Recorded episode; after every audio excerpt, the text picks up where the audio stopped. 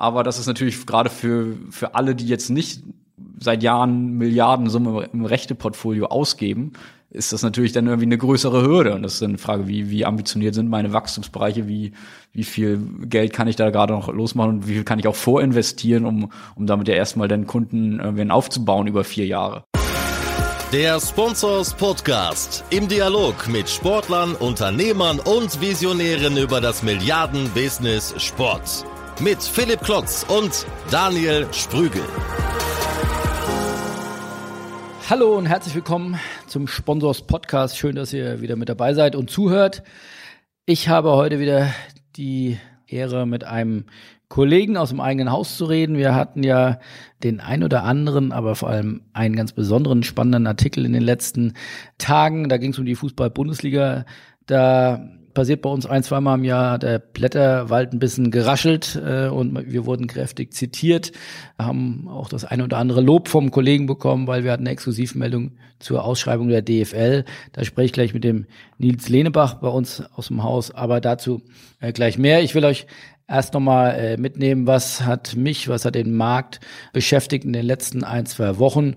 Und äh, auch das war, glaube ich, gar nicht so schwer, weil äh, da waren vor allem ein, zwei ja, sehr große Ereignisse oder die zumindest äh, den Markt doch sehr beeinflussen. Das ist zum ersten das Thema Super League oder League One, wie auch immer. Ich glaube, das ist eher noch ein Arbeitsbegriff, aber die Weiterentwicklung der Champions League, äh, das wird momentan sehr stark von der Europäischen Clubvereinigung und der UEFA vorangetrieben. Da gab es jüngst jetzt auch eine UEFA-Tagung, wo das nochmal diskutiert wurde.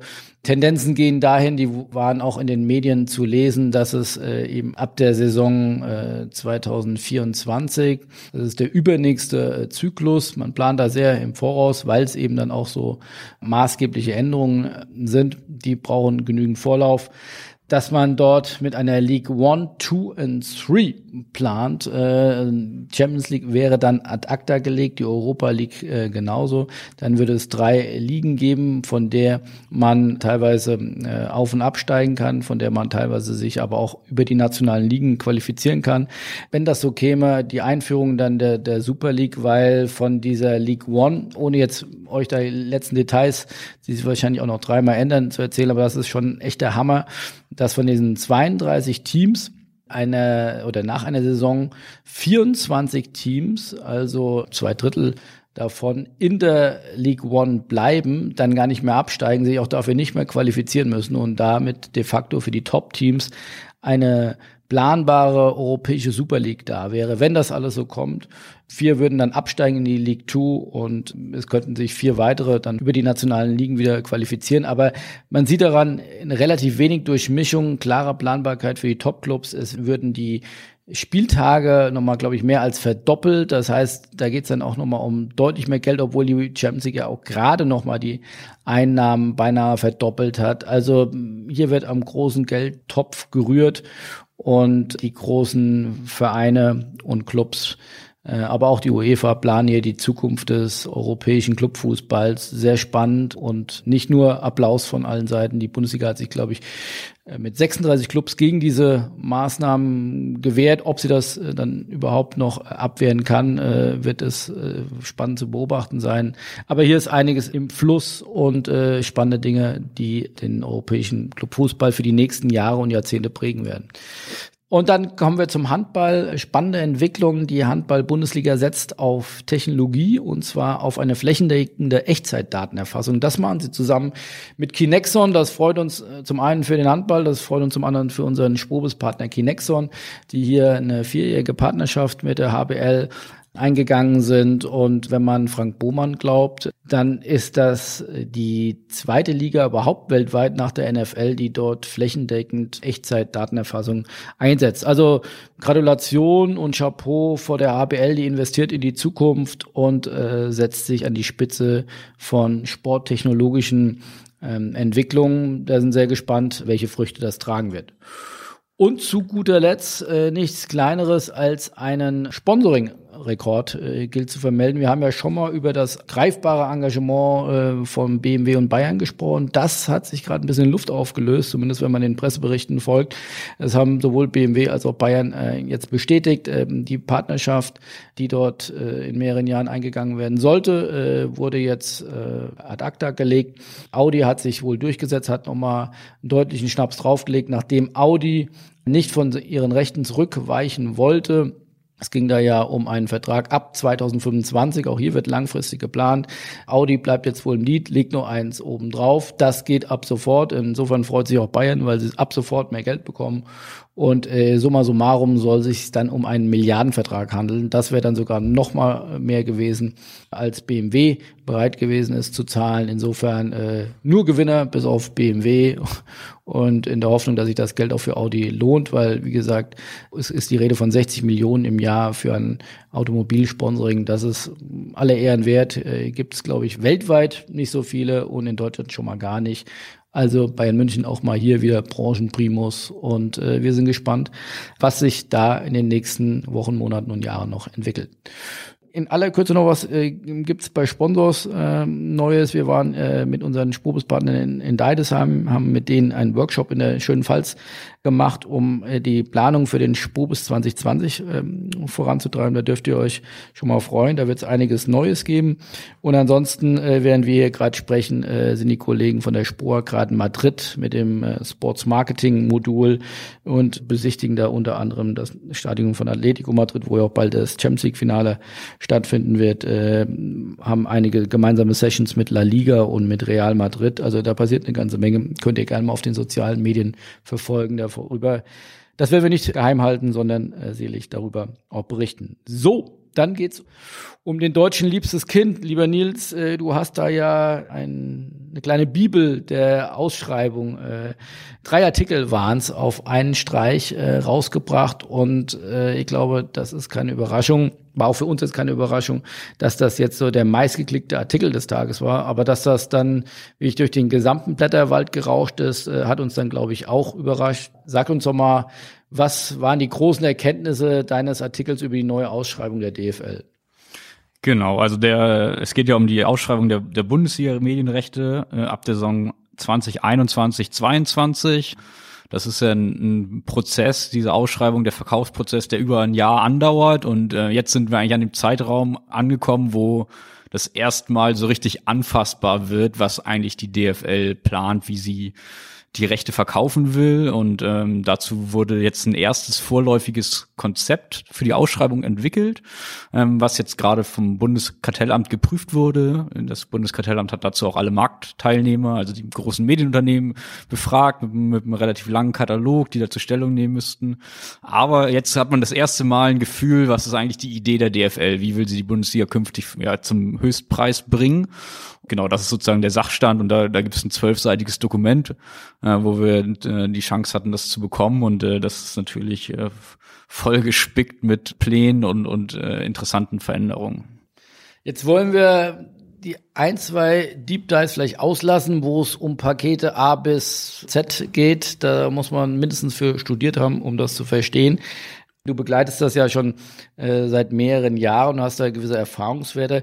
Wenn du es jetzt mal äh, zusammenfassen würdest, was sind die zwei, drei Hauptveränderungen im Vergleich zur aktuellen Ausschreibung? Ja. Also ich meine, grundlegend muss man ja einmal sagen, der Spielplan an sich, also zu welcher Anschlusszeit, an welchem Wochentag finden wie viele Spiele statt, das ist ja die Grundlage allen anderen. Und ähm, da waren die großen Änderungen ja schon bekannt. Bundesliga und zweite Bundesliga haben ja entschieden, sie wollen keine Montagsspiele mehr. Das ist jetzt eigentlich auch so die, die Kernveränderung am Spieltag. So, dass dass da dann am Ende jetzt gar nicht mehr so viel Neues gibt. Bei dem Ausschreibungskonzept an sich, glaube ich, gibt es drei größere Veränderungen. Das erste ist, es gibt keine No Single Buyer Rule mehr, also dieses sogenannte Alleinerwerbsverbot, was letztes Mal ja erstmals gekommen ist und dazu geführt hat, dass Eurosport jetzt neben Sky auch Bundesliga Live-Rechte hat. Das, also dieses Freitagsspiele genau, genau. Und, die, und teilweise Sonntagsspiele. Und Montag, genau. Und Montagsspiele. So ein Konstrukt, so eine Regel, die vorsieht, dass einer nicht alles kaufen kann, gibt es in dem Sinne nicht mehr. Das ist die erste große Veränderung eigentlich, muss man sagen.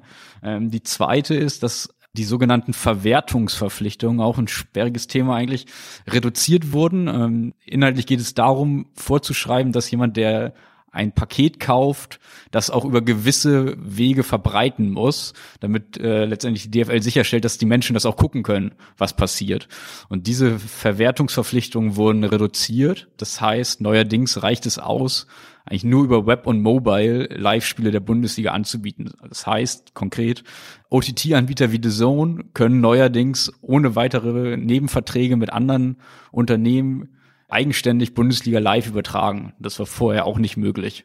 Das heißt, vorher hätte ich noch eine Kooperation mit Kabel Deutschland. Genau, mit, mit Telekom, Telekom, mit Sky, mit allen möglichen Plattformbetreibern, Infrastrukturanbietern und so weiter hat es Bedarf. Das hat natürlich den Käufer irgendwie so ein bisschen in eine schlechte Verhandlungsposition gebracht, äh, weil der Markt an, an möglichen Kooperationspartnern ist gering. Jeder weiß aber, dass ich einen Kooperationspartner brauche. Ist jetzt für mich als, als OTT-Anbieter nicht die beste Position. Insofern kann man das durchaus auch nachvollziehen, dass das so gemacht wurde.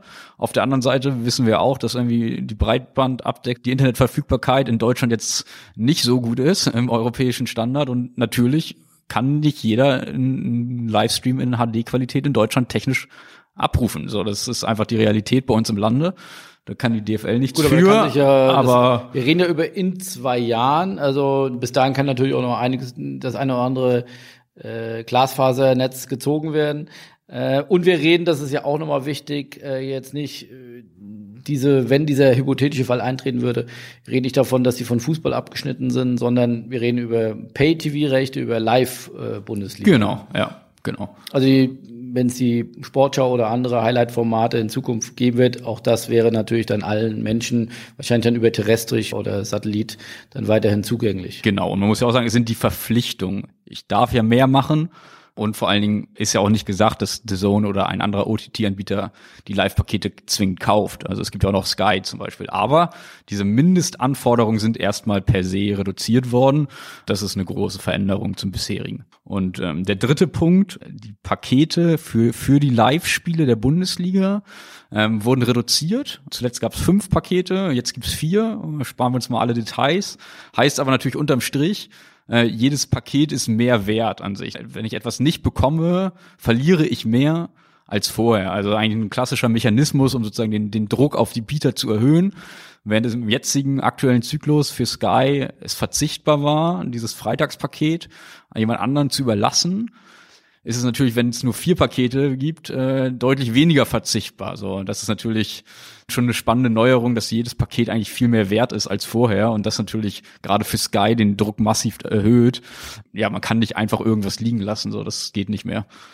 Und das heißt, in, in so einem Bieterverfahren weiß man ja logischerweise auch nicht, was der andere bietet. Das heißt, dann müsste, um das zu verstehen, Sky, um sicher zu gehen, wenn alle Pakete ihnen genauso wichtig sind oder gleich wichtig sind, dass sie in jedem Paket extrem hoch bieten, damit eben kein Anbieter, ob es jetzt OTT oder ein anderer Pay-TV-Anbieter ist, dann für ein Recht sie überbieten kann in dem Bereich. Richtig, ja. Okay, du sagst, wir stehen noch ganz am Anfang. Das ist jetzt eine, eine erste Phase. Das ist ja vor allem auch vom Kartellamt angestoßen. Ich fand das doch mal ganz spannend oder ich finde es spannend, dass man überhaupt darüber redet, dass man solche Rechte dann mit dem Kartellamt besprechen muss oder abnehmen lassen muss. Das zeigt ja auch nochmal die Relevanz des Fußballs. Aber wir hatten es eben kurz im Vorgespräch. Es ist ja zumindest bei der Champions League, bei Olympischen Spielen, bei Fußball-Weltmeisterschaften. Wir kamen jetzt auf kein Medienrecht, auf kein Lizenzrecht von Game of Thrones bis Wetten das, die per Kartellamt freigegeben werden müssen. Also das zeigt ja einfach auch nochmal, welche Relevanz der Fußball in Deutschland hat. Ja, das ist äh, ohne Zweifel so. Ich meine, die, allein die Erlöse von, von irgendwie aktuell, glaube ich, 1,16 Milliarden Euro pro Saison zeigen natürlich, was das für eine enorme Werthaltigkeit hat. Also vergleichbare Verträge für andere Medieninhalte gibt es ja irgendwie nicht in Deutschland. Es ist ein, ich glaube, das ist auch der Unterschied zu Olympia oder einer WM. Es ist halt ein, Produkt, was jede Woche stattfindet mit sehr vielen Sendestunden und nicht nur einmal drei, vier Wochen alle zwei oder vier Jahre. Das lässt ganz andere Möglichkeiten zu Geschäftsmodelle zu entwickeln. Aber klar, wenn die Champions League beispielsweise hat jetzt zuletzt ja auch deutliche Wertsteigerungen erzielt hierzulande in Deutschland. Die, die nächste Ausschreibung ist jetzt auch nicht mehr allzu fern ja, da fragt man sich schon, ob das vielleicht irgendwas ist, wo das Kartellamt vielleicht sich auch mal involvieren müsste, ähm, weil es natürlich dem Verkäufer auch die Möglichkeiten gibt, viel dynamischer irgendwie sein Produkt zu verkaufen, wenn ich nicht diese Absprachen treffen muss. Dann kann ich ja wirklich sagen, ich fange morgen einfach an zu verkaufen und hier, wir haben es eingangs gesagt, gibt es einen Prozess, der mindestens mal ein Jahr, wahrscheinlich noch länger dauert, weil natürlich gewisse Rahmenbedingungen einzuhalten sind. Und das ist natürlich irgendwie ein starreres Konstrukt, was per se für den Verkäufer natürlich nicht, nicht gut ist, aber was natürlich in unser Staatensystem so natürlich irgendwie auch von allen akzeptiert ist, muss man ja auch sagen.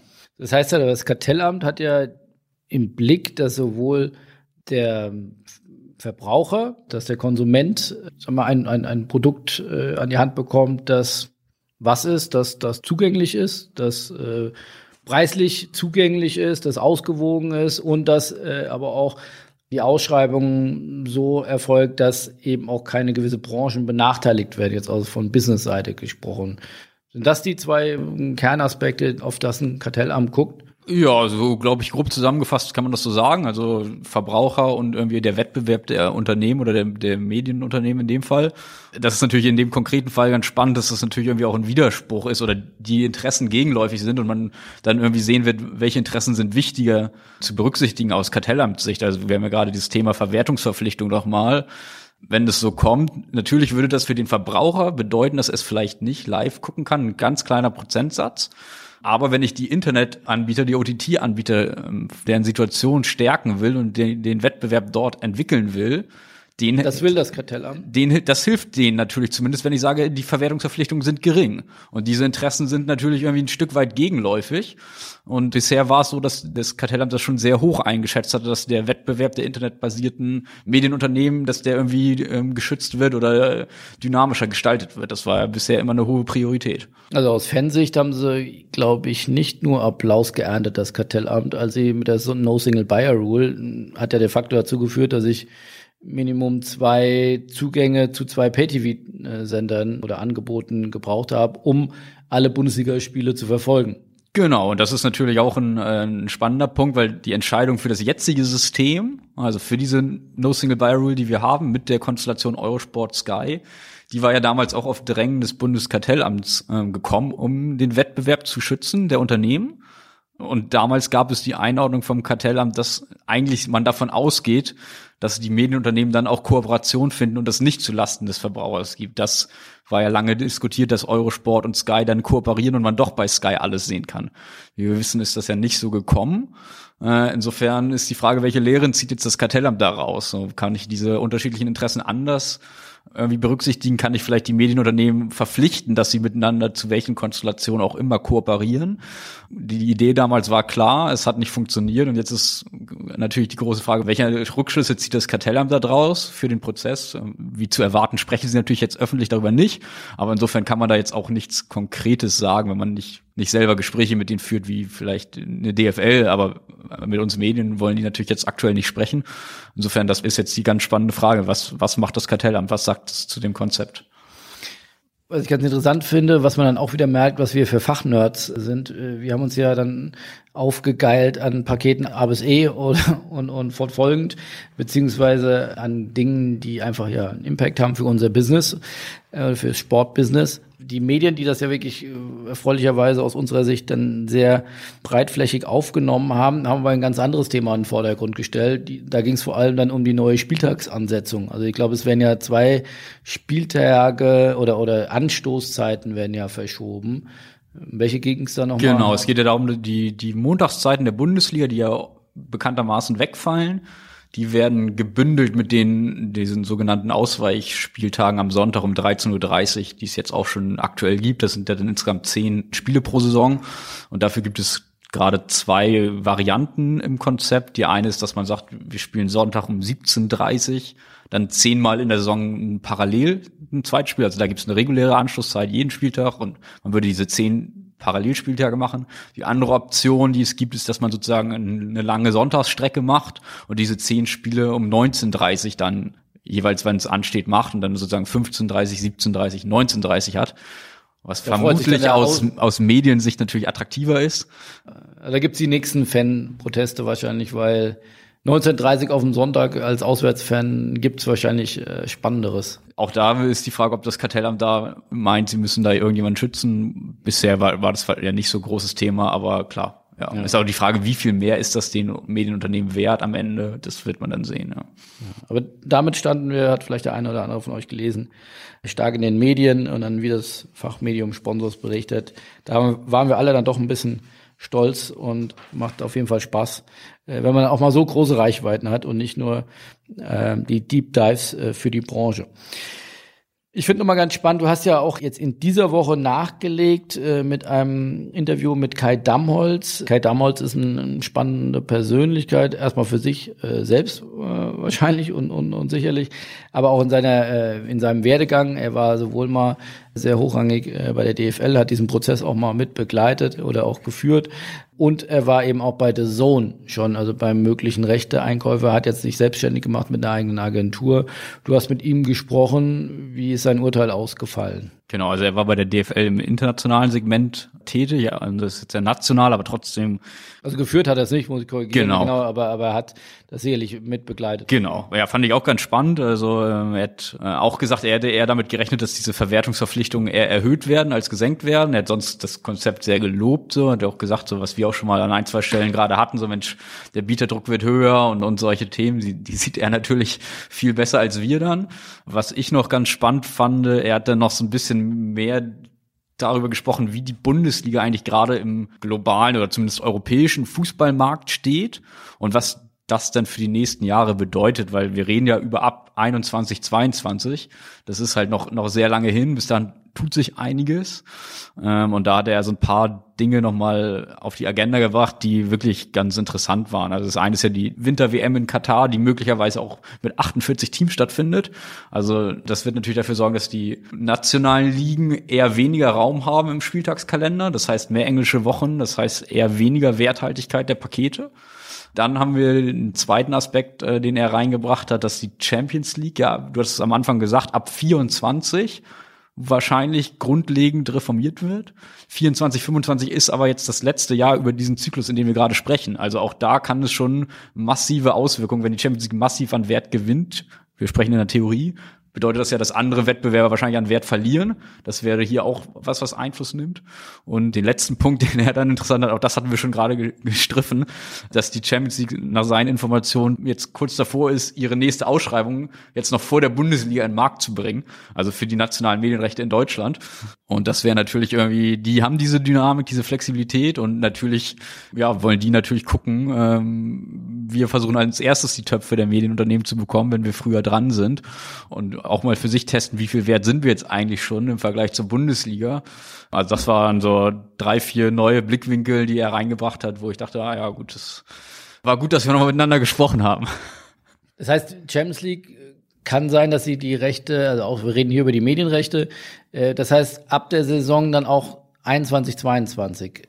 Genau, wir sind jetzt ja die jetzige, muss man ganz genau denken, aber wir sind jetzt ja im ersten Jahr ähm, des, des, des, des neuen Zykluses. Genau. Und es sind aber ja immer nur drei Jahre bei der Champions League. Also eigentlich enden Bundesliga und Champions League jetzt erstmals oder erstmals seit längerer Zeit parallel, die beiden Zyklen. Also 2021 ist dann in beiden Spielzeiten sozusagen ähm, die letzte Saison, nur dass die Champions League immer für drei Jahre geht und die Bundesliga für vier. Und traditionell war es eigentlich so, dass die Bundesliga durch diesen langen Vorlaufprozess immer früher im Markt war äh, und damit natürlich irgendwie auch eine höhere, ja, die Unternehmen erstmal geguckt haben, damit mit vollen Taschen reingehen konnten quasi. Wenn jetzt die Champions League davor kommt, ja, dann kann das vielleicht sein, dass bei einem oder anderen Unternehmen hinterher dann der Budgettopf schon eingeschränkt ist. Es ist eine Theorie natürlich, klar.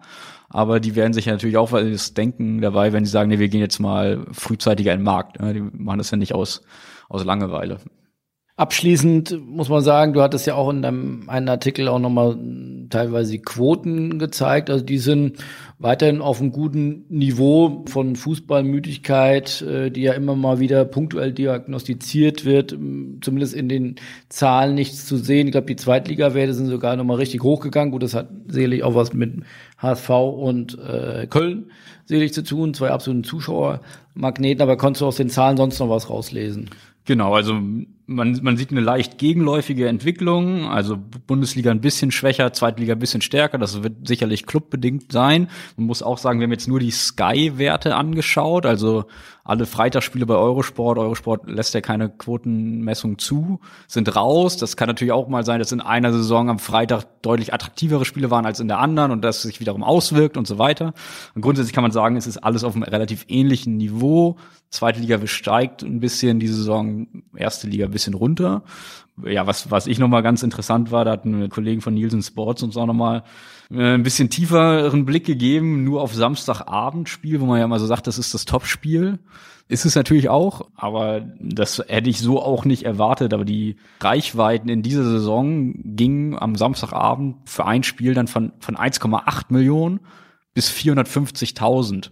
Also Faktor 4 so, wo man auch sagt, okay, natürlich ist Hängt es irgendwie davon ab, genau, natürlich ist es das Topspiel, aber es ist auch nicht grundgegeben ein Topspiel, sondern die 13 besten Werte waren immer entweder Bayern oder Dortmund dabei. So, das ist natürlich auch was, wo man sagt, klar, also die beiden Clubs ziehen mit Abstand das meiste. Letzte Saison war irgendwie noch noch Hamburg gegen Bremen in den Top 10 am Samstagabend. Ist ohne Hamburg fällt auch so, so ein Highlight-Spiel da vielleicht raus.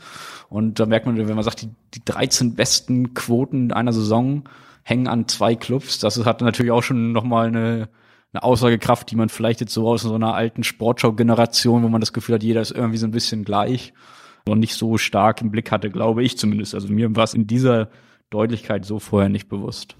Ich suche hier gerade noch mal im Twitter-Feed. Ich habe nämlich jüngst auch hier noch einen Artikel geretweetet, äh, den wir, glaube ich, auch äh, geschrieben haben über die Zahlen von The Zone, äh, weil wir gerade auch drüber sprechen. Ich glaube, die haben jetzt die, die Abonnentenzahl verdoppelt.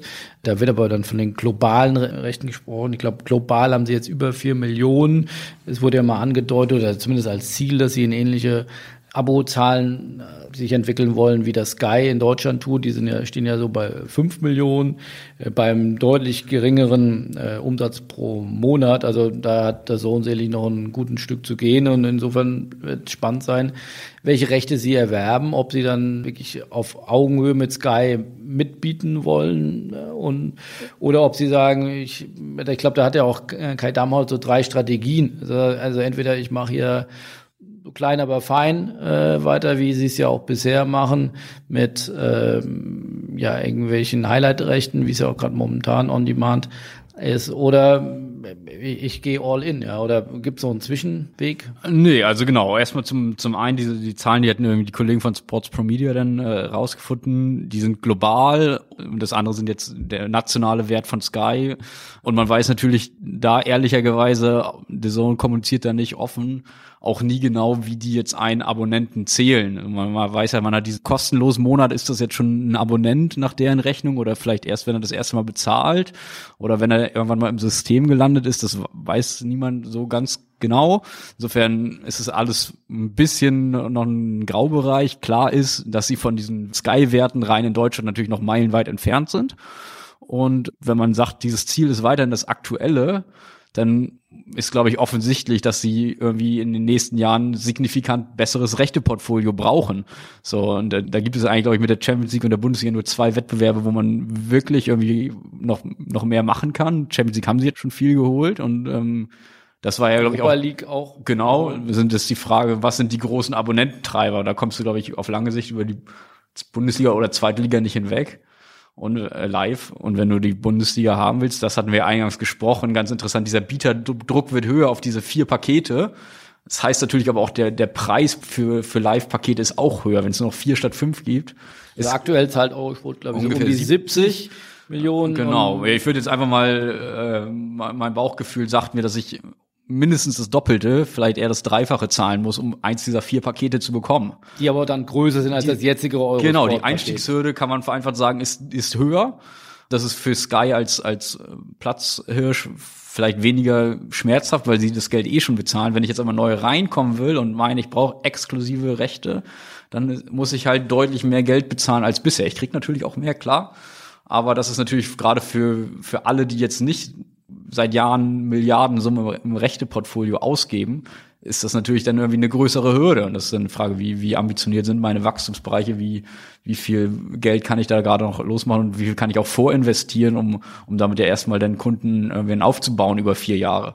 Aber das ist für The Zone ist es sehr, eine sehr spannende Richtungsphase, gerade mit diesen beiden zwei großen Ausschreibungen will ich jetzt wirklich den nächsten großen Schritt machen und wirklich nochmal signifikant zulegen, dann ist. Sie haben ja auch gerade Perform die Tochter verkauft, da für, für mehrere hundert Millionen. Genau. Ähm, Geld ist vorhanden. Wir sehen jetzt aber auch diese Summen, die wir hier sprechen. Für vier Jahre Bundesliga ist es dann im, im Kontext auch Milliarden alles nicht mehr so viel. Ne? Und, und da ist die große Frage. Sagte so, und jetzt, wir reden ja dann, diese Zyklen gehen bis 2025. Dafür muss ich jetzt demnächst die Entscheidung treffen. Sonst kann ich erst wieder ab, ab 2025, 26 neue Rechte kaufen. Und wenn ich sagen will, ich möchte in diesen nächsten dann sechs, wahrscheinlich sechs Jahren nicht mehr, wenn, wenn ich jetzt nicht äh, den Wachstumskurs hinlege. Das würde ich jetzt auch mal so so, so sehen und äh, deswegen ist, glaube ich, gerade dieser Ansatz, weniger Live-Pakete zu haben und da einen hohen Bieterdruck zu schaffen, der ist schon irgendwie sehr sehr schlüssig und man ja sehr gespannt, ob der Sohn sagt, wir wir gehen jetzt auf eins dieser Live-Pakete. Sonst gibt es für OTT-Anbieter ja viele leichtere Möglichkeiten, aber wenn ich Exklusivität haben will dann muss ich schon mehr Geld bezahlen als bisher. Und das ist, ja.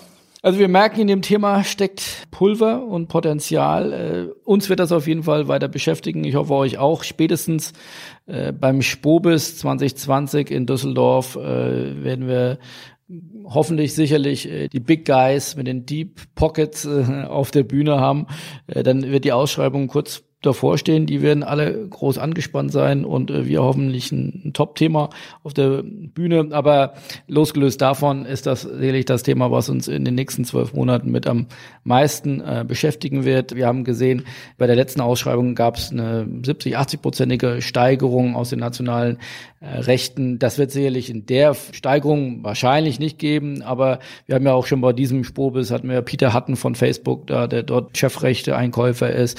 Äh, es wird immer wieder von Amazon gesprochen. Äh, wir, haben über Sky und der Zone, wir haben über Eurosport gesprochen. Wir haben noch gar nicht über, über ja, auch Milliardenkonzerne wie, wie RTL oder ProSieben gesprochen. Äh, also und und und äh, könnten wir wahrscheinlich stundenlang noch weiter diskutieren. Insofern freut euch auf mehr. Vielen lieben Dank, Nils, für die Einblicke. Wir bleiben leider am Ball. Ich hoffe, wir hören uns nächste Woche wieder und äh, wünsche euch noch eine gute Woche. Bis dann. Tschüss. Tschüss.